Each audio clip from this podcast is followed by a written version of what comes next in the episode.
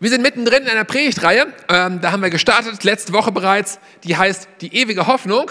Und äh, da wollen wir heute weitermachen. Ich freue mich darauf, freue mich darauf, mit euch reinschauen zu dürfen, gleich in ein paar Gedanken. Und äh, ihr dürft schon gespannt sein. Und ich möchte einfach kurz beten und dann wollen wir einsteigen in das Thema von heute Nachmittag. Ja, seid ihr bereit? Ja, bereit? Sehr gut. Cool. Jesus, danke dafür, dass wir Gottesdienst feiern dürfen. Danke, dass wir gerade schon Lobpreis machen konnten, dass wir ähm, ja einfach dir dir Ehre geben konnten durch das, was wir einfach zum Ausdruck gebracht haben, durch die Lieder, durch unsere Songs. Und ich bete, dass einfach du jetzt auch äh, zu uns sprichst, Vater, unser Herz aufmachst. Bitte öffne unsere Herzen, dass wir verstehen können, dass ich selber verstehe, dass jeder Einzelne versteht, was möchtest du heute hineinlegen, Vater, an guten Dingen, an Hoffnung, an Dingen, die nur von dir kommen können als, und niemandem sonst. Ich bete, öffne unsere Herzen und segne du all das, was du uns sagen möchtest, was wir mitnehmen sollen in diesen Tag heute und in die Woche, die vor uns liegt. Amen. Amen. Es ist gerade mal zwei Jahre her, da war noch kein Corona so richtig aktiv, das war noch alles noch gar nicht. Da war ich mit meiner Familie im Urlaub und wir waren an einem wunderschönen Ort, an einem Strand. Es war ein tolles, ein, toller, ein tolles Meer dort, so richtig schöne Wellen und so weiter. Wir konnten da baden gehen. Wir sind immer wieder dort baden gegangen, haben immer wieder dort diesen Strand genossen. Es war so ein richtig breiter Strand, so eine ganze riesengroße Bucht war das tatsächlich. Und wir sind mit der Familie, mit meiner Frau, äh, mit meinen zwei Kindern. Meine Frau war damals schwanger mit dem dritten Kind gerade. Das war noch schon im Bauch dabei sozusagen, aber noch nicht rausgekommen. Und meine anderen beiden Kinder und ich, wir waren dort und haben das einfach total genossen, diese Zeit dort. Gibt es irgendjemanden, der Urlaub mag, der gerne am Strand sitzt, der gerne im Meer ist, der gerne badet, der so Sand der Sonne? Gibt es irgendjemanden, darf ich mal Hände sehen hier? Ich sehe das gar nicht so gut. Wer mag das? Mal kurz Gegenpro, wer nicht? Das haben sich nicht alle Leute gemeldet. Ja, da ist jemand. Wer war das? Ricardo, warst du das? Ja? Okay, Ricardo nicht, andere Leute schon. Ich fand es richtig cool. Wir sind da immer wieder hingegangen. Wir hatten ein Haus ganz in der Nähe dort. Immer wieder an den gleichen Strand gegangen, haben da gebadet, haben in den, in den Wellen einfach genossen. Und an einem Tag, ich weiß es noch wie heute, da war äh, ein Wettbewerb dort. Da war irgendwie so ein Ding, da sind die ganzen Einheimischen da irgendwie ins Wasser gelaufen und alles war irgendwie anders. Und dann so ein Riesenwettbewerb, einfach so ein, so, so, so ein Ding da, keine Ahnung was, die da genau gemacht haben. Irgendwas mit Schwimmen im, im Meer da auf jeden Fall. Was hatte das zur Folge? Dass der Badebereich, wo man baden sollte, wir waren ja quasi Ausländer, dass der verschoben worden ist. Wir waren immer an der gleichen Stelle gewesen, aber an dem Tag haben sie gesagt, nein, ihr dürft hier nicht baden. Die Fahnen stehen auch hier ganz woanders heute. Bitte geht genau an diesen Ort und geht hier ins Wasser. Das war so eine ganz breite Brucht. Hey, geht dort rein, badet dort. Und ich bin eigentlich gar nicht jemand, der so gerne badet und ähm, ich, ich gucke lieber so ein bisschen zu und baue Burgen mit meinen Kindern und so weiter. Meine Frau, die ist eher so im Wasser und schwimmt gerne und so und ich, boah, muss ich jetzt mal schwimmen gehen? Ach, muss auch gar nicht. Ist auch der letzte Tag heute, wir wollen dann auch dann nach Hause fahren wieder, der letzte Tag an diesem Ort. Und ich dachte mir so, nee, lässt du irgendwie sein, gehst du nicht nochmal baden, ist eh so viel Trubel hier und so weiter. Ha, wie auch immer, dachte ich mir, komm, letzter Tag, ihr kennt das ja vielleicht, jetzt gehst du auch nochmal rein, gehst nochmal schwimmen. Dann bin ich da, habe ich gesagt, okay, dann gehe ich jetzt noch mal rein, wollte ich eigentlich gar nicht, aber ich mache es jetzt einfach mal. Ich, ich überwinde mich mal und gehe jetzt noch mal rein und schwimme noch mal eine richtige Runde, schön nach draußen und ähm, ähm, dachte, dann tue ich das. Gesagt, getan. Der Ort war, wie gesagt, ganz woanders. Ich war so an dieser ganz anderen Seite von dieser riesengroßen Bucht und bin dann so rausgeschwommen ins Meer äh, und war eine schöne Zeit. Und ich denke so, ach, wie cool ist das hier, schön die Wellen und so weiter, ein bisschen Wind da und so weiter.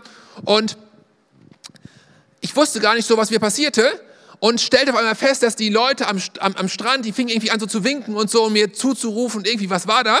Ich wusste nicht, was los war. Meine Frau rief mir auch schon zu, hey Bob, schwimm zurück, komm zurück und so weiter. Der Wind wurde mehr, die Wellen wurden mehr. Ich wusste gar nicht, was los war. Auf einmal stellte ich fest, der Wind wurde höher, die Wellen wurden mehr, es wurde stürmischer, es wurde mehr und mehr und mehr. Und ich merkte auf einmal, ich will dahin zurück an den, an den Strand aber der Wind, die Strömung ist so stark, die treibt mich immer weiter raus. Und ich dachte, ja gut, dann schwimmst du dagegen an. Ich versuchte dagegen anzuschwimmen und merkte, ich, anstatt in die Richtung zu kommen, wurde ich immer mehr in die Richtung geschubst. Immer mehr nach draußen, die Wellen wurden höher, es wurde immer mehr und mehr und mehr.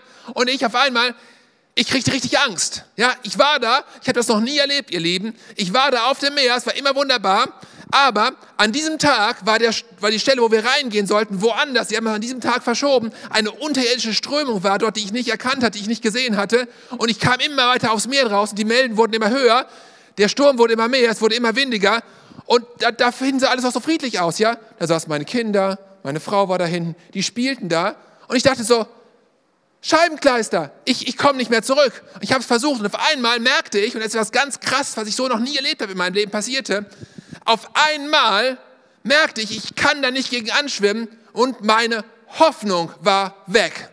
Das war so gruselig, das könnt ihr euch gar nicht vorstellen. Du siehst deine Kinder, wie sie da spielen in Sonnenschein, alles super. Deine Frau siehst du da und du merkst, du schwimmst und du kommst nicht mehr dahin zurück. Und ich dachte mir ernsthaft, das ist das letzte Mal, dass ich meine Kinder sehe. Ich dachte mir, ich werde das, ich komme nicht mehr zurück, ich, ich, ich schaffe es nicht. Und auf einmal passierte genau dieses, meine Hoffnung war weg. Und in dem Moment, wo die Hoffnung weg war, war die Kraft auch weg. Ich schaffte es gar nicht mehr weiter zu schwimmen. Ja, und die Wellen wurden höher und der Wind wurde mehr. Und ich dachte, so Scheibenkleister, ich, ich, ich, ich, ich, ich, ich, ich, ich, ich schaffe das nicht mehr. Ich habe auf einmal gar keine Energie mehr gehabt, es doch zu versuchen, weil ich merkte, ich wurde, ich schwamm immer weiter weg, es ging immer mehr nach draußen. Das war eine crazy Geschichte. Und Gott sei Dank, wirklich Gott sei Dank, waren da Rettungsschwimmer am Strand, die das erkannt haben. Ich habe die dann versucht, irgendwie auf mich aufmerksam zu machen. Und dann sind die gekommen und äh, wollten mich zurückholen. Und dann sind die gekommen, zwei Leute, ich weiß es noch wie heute, kamen zu mir und neben mir waren noch zwei Leute, die auch nicht mehr zurückkamen. Und die fragten mich dann, können Sie schwimmen? Ich sage so, ja, theoretisch schon. Und dann, okay, dann lassen wir sie links liegen. Haben die erstmal die anderen beiden mitgenommen und ich war immer noch alleine. Und dann haben die mir gesagt, ja, wenn Sie schwimmen können, dann schwimmen Sie in die Richtung. Ja, aber ich sage, ich will ja dahin. Sind wir weggeschwommen, jetzt habe ich verstanden, woran das liegt. Die Strömung heißt, du darfst nicht gegen die Strömung schwimmen. Menschen sterben. Es sind immer wieder, jedes Jahr habe ich dann nachher nachgelesen, sterben Tausende von Menschen jedes Jahr, die versuchen, gegen die Strömung anzuschwimmen. Das schaffst du aber nicht. Die Strömung ist stärker, als der beste Schwimmer schwimmen kann. Ähm, das geht überhaupt nicht. Du musst dich raustreiben lassen und dann andersrum wieder zurückschwimmen. Oder parallel schwimmen, sodass du in eine andere Stelle reinkommst. Deswegen haben die mir das auch gesagt. Ich habe das nicht verstanden, die waren wieder weg. Und irgendwann haben sie mich doch noch wieder rausgeholt. Und ich war wieder bei der Familie. Ich bin so richtig am Boden hergewankt. Ich weiß noch, als ich wieder auf festem Boden war, ich dachte so, wow. Aber was das Krasseste war, ist dieser Augenblick, wo die Hoffnung weg war.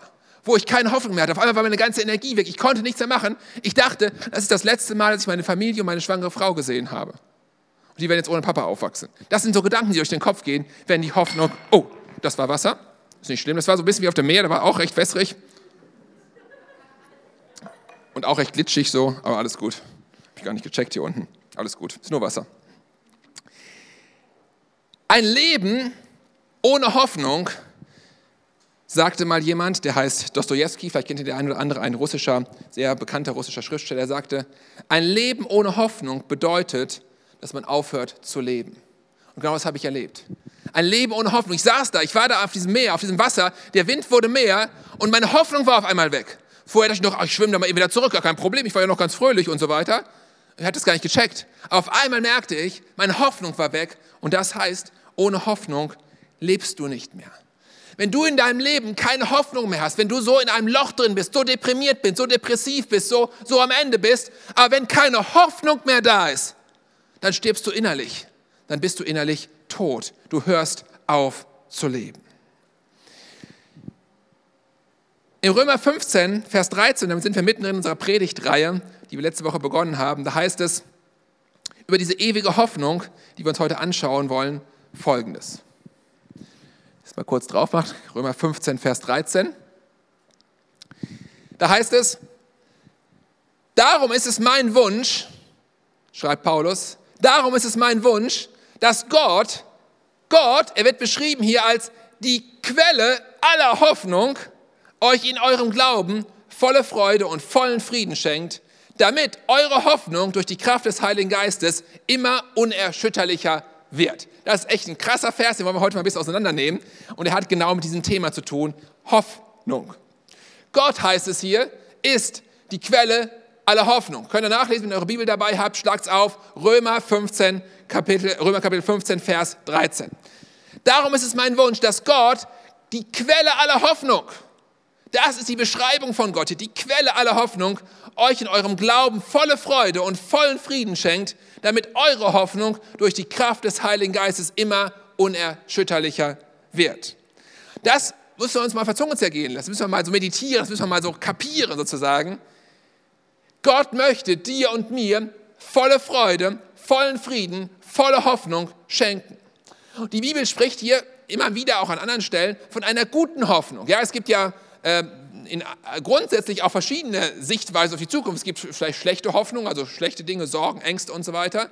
Aber wenn die Bibel von Hoffnung spricht, dann spricht sie von einer guten Hoffnung. Das ist immer etwas Positives, ähm, wenn die Bibel über Hoffnung spricht. Hoffnung heißt eben gerade nicht, dass wir uns was Schönes wünschen. Ach ja, ich hoffe mal, ich wünsche mir mal, dass, äh, keine Ahnung, was ich zu Weihnachten ganz viel Geld bekomme oder ein neues Auto oder sonst irgendetwas. Ähm, und dann hoffen wir, ob wir es vielleicht kriegen oder vielleicht nicht kriegen. Ja? Meine Kinder zum Beispiel, die wünschen sich zu Weihnachten Kaninchen. Und zwar echte, lebendige Kaninchen. Das ist ihr Wunsch. Ja? Meine Tochter sieben Jahre alt, mein Sohn sechs Jahre alt, mein kleiner Sohn ein Jahr alt. Die wünschen sich Kaninchen. Und dann haben sie, die, die, denken schon immer die ganze Zeit darüber nach, ja, wo die dann nachher leben, die Kaninchen, und sie wünschen sich noch einen Stall dazu und wie sie das dann alles genau machen und wo die herlaufen und was sie dann trinken und zu essen kriegen und schon alles im Kopf durchgeplant, ja. Das ist so eine richtige Erwartungshaltung für Weihnachten. Hey, wir werden diese Kaninchen bekommen, wie cool ist das? Ich weiß noch nicht, ob das eine gute Idee ist, aber sie sind sich da ganz sicher. Und ich sage dir eine Sache, wenn sich Weihnachten, wenn Weihnachten Heiligabend ist und der Gottesdienst äh, vorüber ist, wir zu Hause unter einem Weihnachtsbaum sitzen und die Geschenke auspacken und dann ist da so eine Riesenkiste und es raschelt so ein bisschen und es wackelt so ein bisschen und macht so Geräusche und dann machen sie das auf und da ist kein Kaninchen drin, dann sind sie total enttäuscht, weil sie haben darauf gehofft. Aber es war eine Hoffnung, die am Ende des Tages kein Begründung hatte. Das war halt ihre Hoffnung. Sie haben sich das halt gewünscht. Ah, ich hätte gerne ein Kaninchen. Ja, mein Sohn hätte gerne einen Space Shuttle. Ja, ist auch schön. Kann man sich auch mal wünschen. Ja, ich hätte auch gerne einen Space Shuttle. Kann ich morgens zur Arbeit fliegen und so weiter. Oder auf einem anderen Planeten mal kurz, wenn es mir hier zu bunt wird. Kann ja mal so passieren. Weiß nicht, wie es euch so geht. Ja?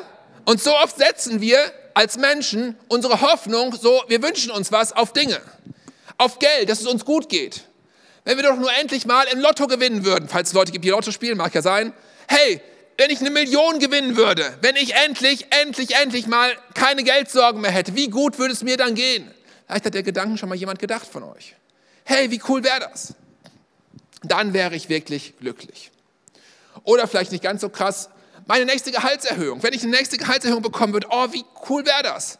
Dann wären viele Probleme gelöst und mir ging es so gut.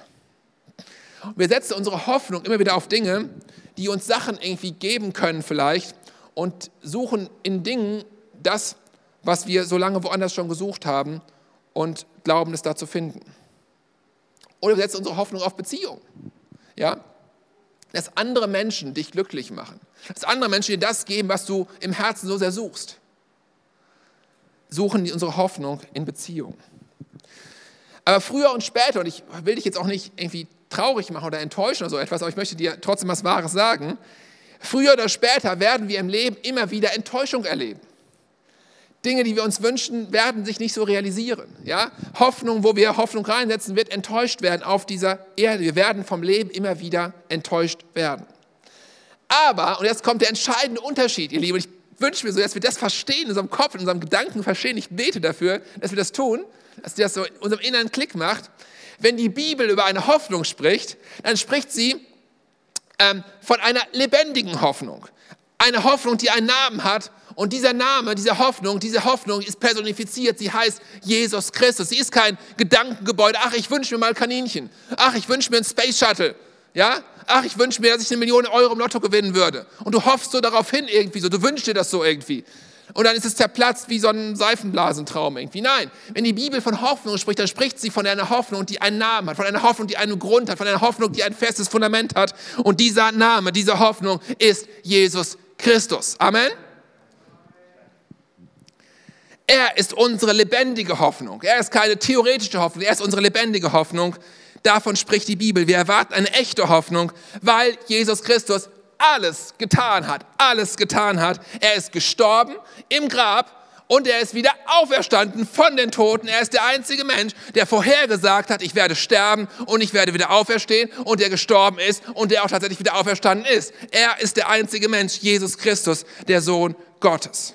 Und wenn wir das lesen, dann sind wir herausgefordert, bist du und ich, sind wir herausgefordert, uns zu fragen, hey, worauf setzen wir denn unsere Hoffnung? Worauf vertrauen wir denn? Worauf setzen wir unser Fundament? Was ist die Basis? Was ist unser Fundament? Worauf schauen wir? Worauf bauen wir? Worauf baust du? Worauf schaust du? Und diese Hoffnung, diese Hoffnung setzt uns in Bewegung.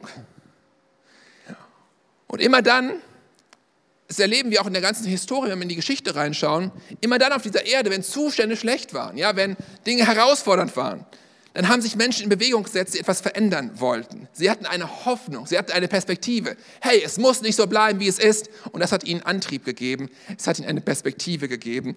Und Hoffnung kann eine ungeheure Kraft freisetzen. Stell dir was ganz Einfaches vor. Äh, vielleicht äh, dein, dein, Kind, dein Ehepartner, jemand, der dir super wichtig ist, den du super lieb hast, jemand, einer deiner, vielleicht die wichtigste Person in deinem Leben. Diese Person ist unheilbar krank. Ja? Eine Krankheit, die, die ist neuartig, keiner weiß das genau, die ist noch nicht richtig erforscht.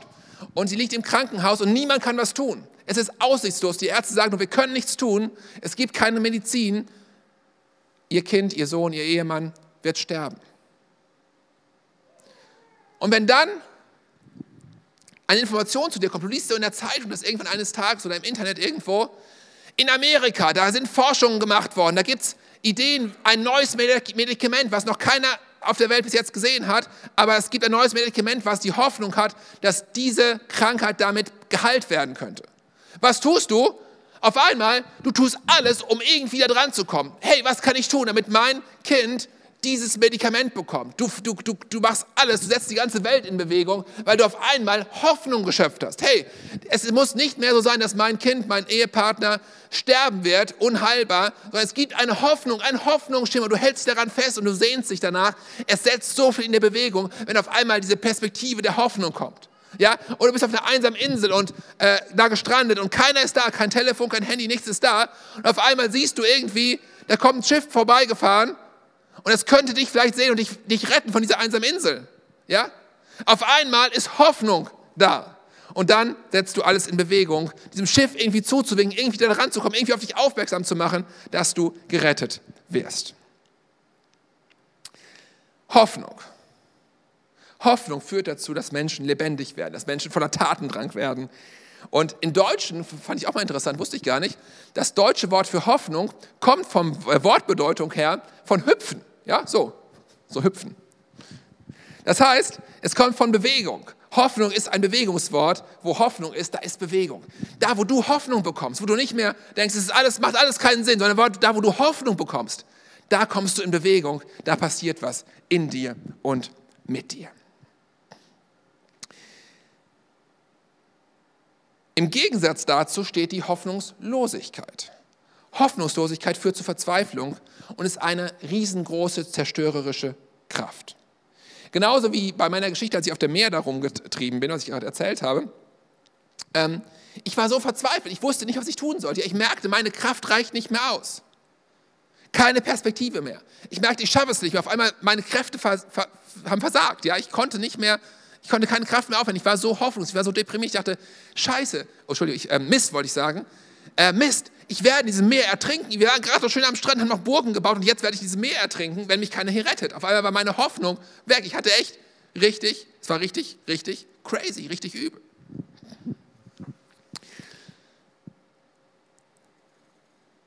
Ich weiß nicht, ob du das schon mal erlebt hast.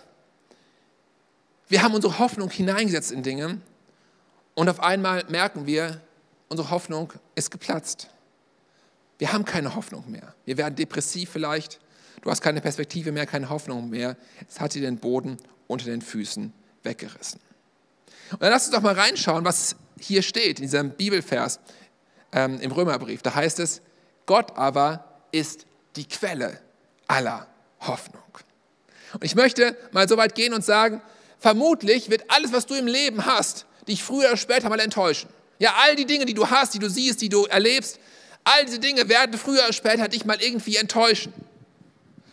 Und Martin Luther King, der große amerikanische Freiheitsprediger, hat es wunderbar mal einem, auf den Punkt gebracht. Er hat gesagt, wir müssen auf dieser Welt endliche Enttäuschung annehmen. Ja? Alle Dinge werden immer wieder mal zu Enttäuschungen führen. Wir werden am Ende des Tages damit lernen, das lernen müssen, dass wir auf dieser Welt endliche Enttäuschung annehmen müssen. Aber dann sagt er, wir dürfen niemals die unendliche Hoffnung verlieren.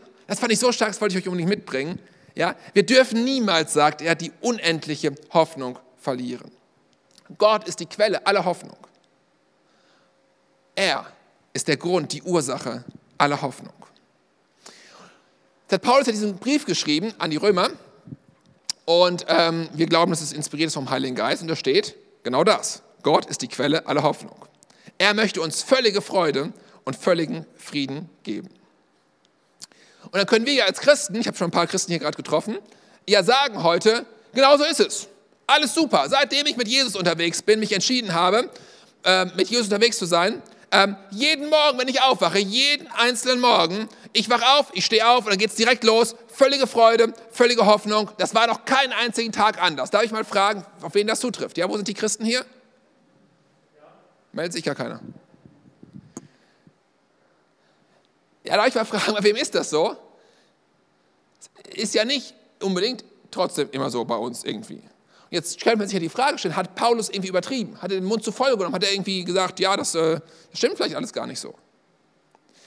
Und rein theologisch würden wir alle, wenn wir äh, an Gott glauben, sagen, und so die Frage an uns kommt, so äh, in, vielleicht in so Multiple-Choice-Test oder so etwas, ist mir völlige Freude verheißen?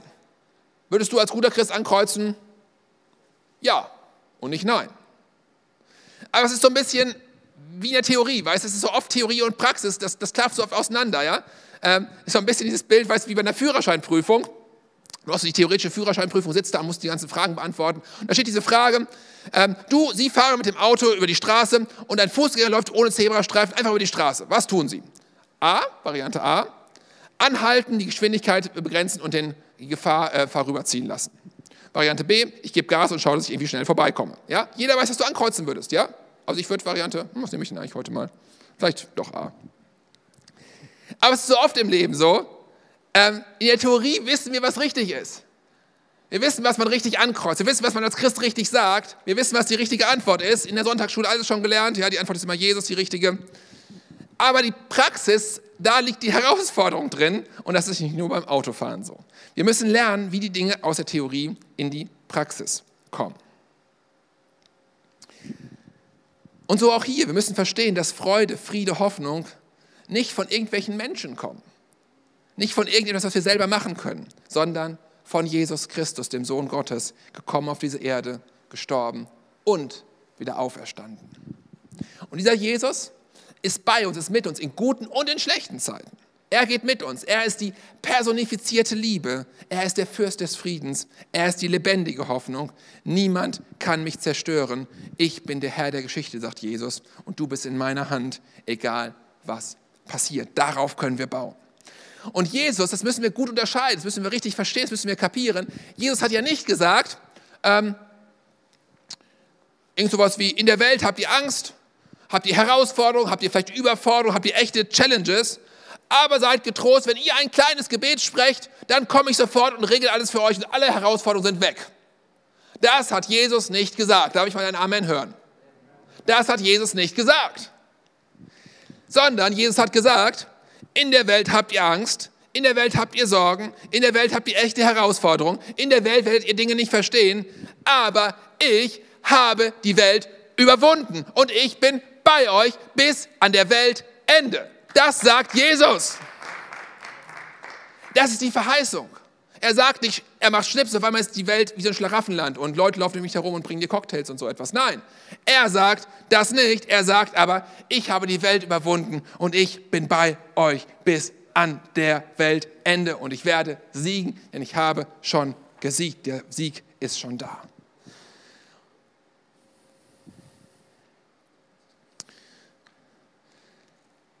Die Frage ist, wem vertraust du? Oder worauf vertraust du?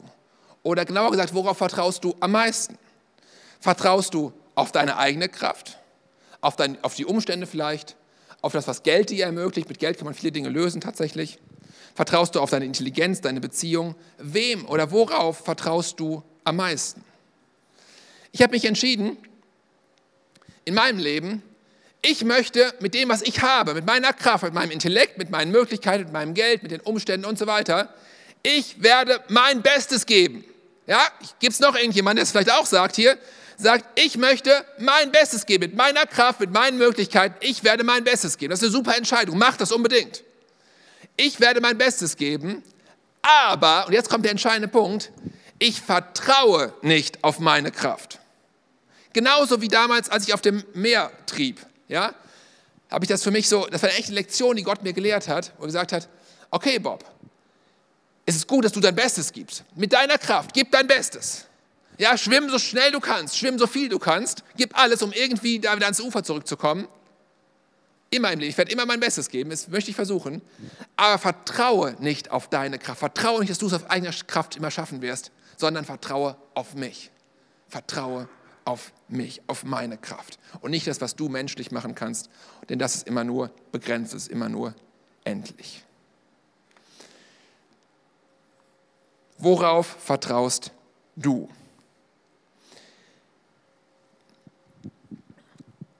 Worauf vertraust du? Dietrich Bonhoeffer sagte mal einen Satz, ich habe das mitgebracht. Da heißt es in einem Zitat von ihm, wenn schon die Illusionen bei den Menschen eine so große Macht haben, dass sie das Leben in Gang halten können. Wir wissen, in welcher Situation Dietrich Bonhoeffer war, als er das schrieb. Wie groß ist dann erst die Macht, die eine begründete Hoffnung hat? Deshalb ist es keine Schande, zu hoffen, ja grenzenlos zu hoffen. In Christus haben wir eine begründete Hoffnung. Hey, so viele Menschen leben auf durch Hoffnung, die einfach nur Illusionen sind, die sich am Ende in Luft auflösen. Aber wie groß kann unsere Hoffnung sein, wenn wir hoffen auf eine begründete Hoffnung, auf Jesus Christus, gestorben und auferstanden. Wir haben eine begründete Hoffnung und daran wollen wir unbeirrbar festhalten. Hebräer 10, Vers 23, toller Vers, da heißt es, wir wollen unbeirrbar, ja, wir wollen mit allem, was wir sind, ja, unbeirrbar, da kann uns keiner von abbringen, unbeirrbar wollen wir an der Hoffnung festhalten, zu der wir uns bekennen, denn Gott ist treu und hält, was er zugesagt hat. Gott ist unbeirrbar und wir dürfen daran festhalten. Er hält das, was er zugesagt hat.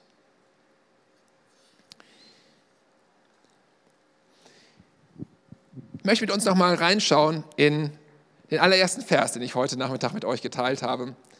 Da heißt es, darum ist es mein Wunsch, schreibt Paulus, dass Gott, die Quelle aller Hoffnung, euch in eurem Glauben volle Freude und vollen Frieden schenkt. Jetzt kommt's. Damit eure Hoffnung, diese Hoffnung, über die wir die ganze Zeit sprechen, durch die Kraft des Heiligen Geistes immer unerschütterlicher wird. Ja, lass uns mal gemeinsam mal verstehen, was da überhaupt steht. Damit eure Hoffnung durch die Kraft des Heiligen Geistes immer unerschütterlicher wird. Als ich das gelesen habe, dachte ich, das ist irgendwie komisch. Das macht doch gar keinen Sinn. Weil unerschütterlich da gibt es gar kein Komparativ von und auch kein Superlativ. Weil unerschütterlich, es ist ja sowas wie, naja, an oder aus. Bin ich hier oder bin ich nicht hier? Ich kann ja nicht irgendwie ein bisschen mehr hier sein, ein bisschen weniger hier sein. Unerschütterlich ist unerschütterlich. Wenn es unerschütterlich ist, kann passieren, was möchte. Es kann nicht erschüttert werden. Aber Paulus schreibt hier, zumindest in dieser Übersetzung steht das so drin, damit eure Hoffnung durch die Kraft des Heiligen Geistes immer unerschütterlich her wird. Also das sagte ich, macht irgendwie keinen Sinn. Weil warum noch unerschütterlicher als unerschütterlich? Wenn es unerschütterlich schon ist, ist so wie noch ewiger als ewig. Ja, ewig ist ja schon ewig. Also ewiger als ewig geht nicht und am ewigsten geht auch nicht. Also ewig oder nicht ewig. Und genauso hier soll immer unerschütterlicher werden. Und dass der Heilige Geist ist, der uns diese Hoffnung geben wird. Und das fand ich interessant. Ich glaube, war mal so meine Theorie einfach, unsere Hoffnung, die wir haben, die ist bereits unerschütterlich. Weil unerschütterlich ist unerschütterlich. In Christus Jesus hat jeder Christ, du und ich, egal ob wir es glauben oder nicht glauben, egal ob wir es erlebt haben oder nicht erlebt haben, weil wir an Jesus glauben, weil wir seine Kinder sind, haben wir eine unerschütterliche Hoffnung. Aber durch die Kraft des Heiligen Geistes darf diese Hoffnung in uns drin, dass wir es auch tatsächlich glauben, immer unerschütterlich Herr werden. Also das heißt, wir haben schon alles, aber wir dürfen darin wachsen, es mehr zu verstehen, es mehr zu erleben, es mehr für uns zu glauben. Und der Heilige Geist hilft uns, das zu verstehen, das zu glauben, was wir schon längst besitzen. Du besitzt schon längst eine unerschütterliche Hoffnung, aber durch den Heiligen Geist darfst du mehr verstehen, was du da eigentlich besitzt, was eigentlich in dir drin ist. Oh, ich könnte eigentlich aufspringen vor Freude und sagen, wie genial ist das denn? Was verstehe ich da eigentlich? Wie cool ist das? Sie soll noch unerschütterlicher werden. Und ich darf es wirklich glauben, dass es so unerschütterlicher ist. Und der Heilige Geist hilft mir dabei. Oh, jetzt muss ich aufhören, sonst überschlage ich mich hier gleich noch. Oh, ist das aufregend. Und das soll geschehen in der Kraft des Heiligen Geistes. Und deswegen, ihr Lieben, ist es so wichtig, dass wir verbunden sind täglich mit dem Heiligen Geist. Dass wir diese unerschütterliche Kraft in uns drin auch realisieren, dass sie unerschütterlich ist mit dem Heiligen Geist, der das immer wieder dir zusprechen möchte, immer wieder sagen möchte, die Hoffnung in dir drin ist nicht eine Illusion, ist nicht wie Kaninchen, die man sich zu Weihnachten wünscht oder ein Space Shuttle, was sich zur Arbeit bringt. Das ist eine Kraft, eine Hoffnung, die real ist, die personifiziert ist in Jesus Christus, gestorben und auferstanden. Lass uns gemeinsam aufstehen. Und lass uns verstehen, was das bedeutet, wenn wir diese Hoffnung verinnerlichen. Wenn wir wirklich glauben. Und dann kann diese Kraft, diese Kraft, diese Hoffnung, diese Hoffnungskraft, kann uns verändern und in Bewegung führen durch den Heiligen Geist. Und ich finde es so toll, dieses Bild, was gekommen ist. Der Uwe hat mir das vor im Gottesdienst weitergegeben, möchte ich mal kurz sagen. Das passt genau zu dieser Predigt. Das ist genau das, was ich heute sagen wollte. Dann werden wir aktiv. In uns drin verinnerlichen wir diese Hoffnung. Wir dürfen daran glauben, wenn wir in Zeiten sind, die sich gar nicht gut anfühlen, in Zeiten von Depressionen, in Zeiten von Herausforderungen, in Zeiten von Sorge, in Zeiten von echten Nöten. Wir dürfen verstehen, dass in uns drin diese Kraft der Hoffnung alles verändern kann weil Jesus Christus gestorben und auferstanden ist. Aber als zweites dürfen wir auch in Bewegung kommen und dürfen, du und ich, diese Hoffnungskraft Weihnachten in unser Umfeld hineinbringen. Wir dürfen es nicht nur für uns behalten, wir brauchen es nicht für uns zu behalten, aber wir dürfen es hineinbringen. Hoffnung in eine dunkle Welt. Hey, so, so selten war die Welt so dunkel wie jetzt gerade. Meine ich nicht nur die Weihnachtszeit, wo es so dunkel draußen ist, weil die Sonne so früh untergeht, sondern Hey, so viele Menschen in deinem Umfeld sind hoffnungslos. So viele Menschen haben keine Perspektive. So viele Menschen sind depressiv. So viele Menschen haben keinen Hoffnungsschimmer mehr. Und du und ich, wir sind aufgerufen, die Hoffnung, die in uns ist, rauszulassen. Den Heiligen Geist, der in uns wohnt, rauszulassen. Den Heiligen Geist nicht einzusperren in unserem Kerker der stillen Zeit, morgens mal so ein paar Minuten mit Gott zu verbringen, sondern rauszulassen im Alltag, im täglichen Leben mit den Menschen, die Hoffnung so sehr brauchen, die im Dunkeln unterwegs sind einen echten Grund, eine personifizierte Hoffnung in Jesus Christus.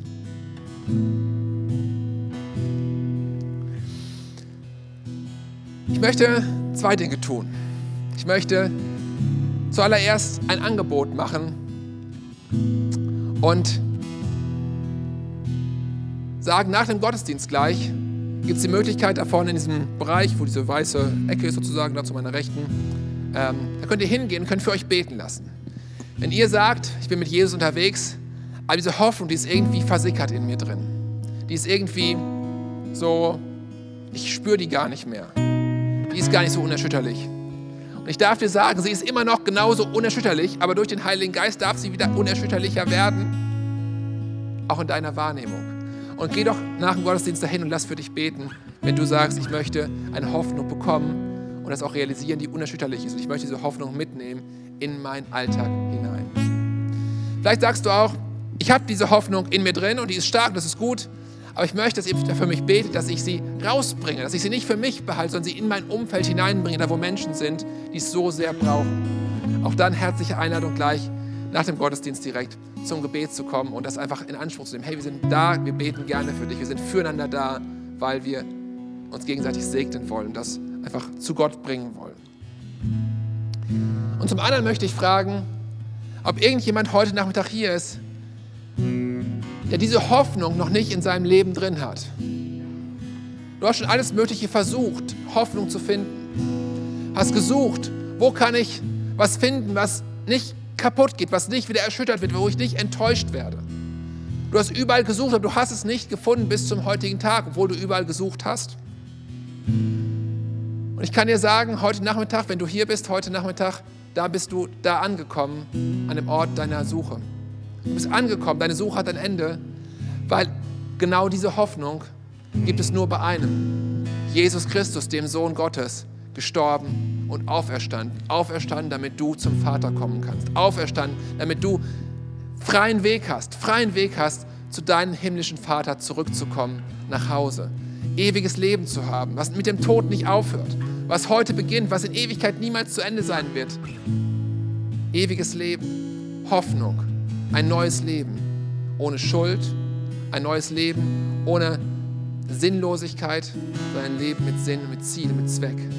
Ein Leben mit Gott, dem der dich geschaffen hat. Ich möchte fragen heute Nachmittag, gibt es irgendjemanden heute Nachmittag, der sagt, ich möchte diese Hoffnung für mich heute packen. Ich möchte diese Hoffnung in mein Leben hineinpflanzen. Dann möchte ich gleich mit dir zusammen beten. Wir werden als gleich ganze Gemeinde zusammen beten, da wo du bist. Alle gemeinsam. Ich möchte fragen, gibt es jemanden, der sagt, diese Hoffnung möchte ich heute für mich annehmen. Ich möchte Jesus Christus in mein Leben aufnehmen. Dann möchte ich dich bitten, deine Hand zu heben, damit ich für dich besonders beten kann.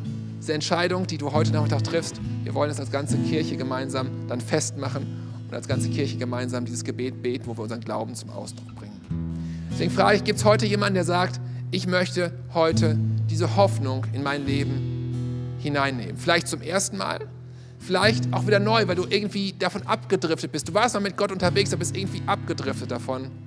Kannst du es heute neu entscheiden? Gibt es jemanden, der sagt, ich möchte heute diese Hoffnung in mein Leben neu hineinpacken? Dann heb doch jetzt kurz deine Hand, dann möchte ich mit dir gleich beten.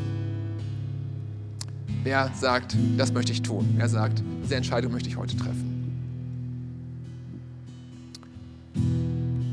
Gibt es jemanden, der sagt, ich möchte das heute entscheiden?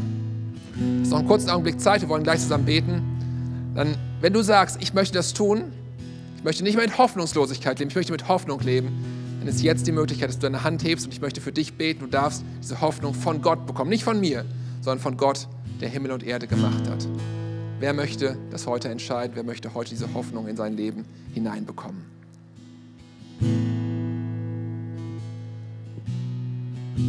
Sehe keine Hand, die sagt, ich möchte es jetzt tun. Wenn du das ähm, jetzt nicht äußern möchtest, auch völlig okay. Wir wollen gemeinsam das beten. Wir wollen gemeinsam ein Gebet beten, wo wir unseren Glauben zum Ausdruck bringen und unseren Glauben bekennen. Ich weiß nicht, ob wir das sehen können, das Gebet hier. Perfekt. Dann beten wir als ganze Kirche jetzt. Ihr dürft es laut mitbeten, mit Maske, alles kein Problem. Dieses Gebet, was unseren Glauben zum Ausdruck bringt, ein Bekenntnis unseres Glaubens. Auf drei geht's los. Eins, zwei, drei. Jesus ich weiß, dass du mich liebst. Es gibt nichts, was ich tun könnte, damit du mich mehr liebst. Und durch nichts, was ich tue, würdest du mich weniger lieben. Du bist für mich gestorben und auferstanden. Ich glaube an dich. Du bist mein Gott, mein Retter und mein Herr. Bitte schenke mir die Vergebung meiner Schuld. Ich möchte als dein Kind leben und du sollst mein ganzes Leben bestimmen. Ich danke dir, dass ich durch dich wirklich frei bin und ein Leben in Ewigkeit habe. Amen. Amen, Amen. Du das mitgebetet hast und gesagt hast, ich habe das heute ernsthaft mitgebetet, zum ersten Mal, und ich habe das neu festgemacht, hey, dann komm doch bitte unbedingt nach dem Gottesdienst noch zu uns. Wir würden es lieben, noch für dich zu beten, dir noch ein paar Gedanken mitzugeben.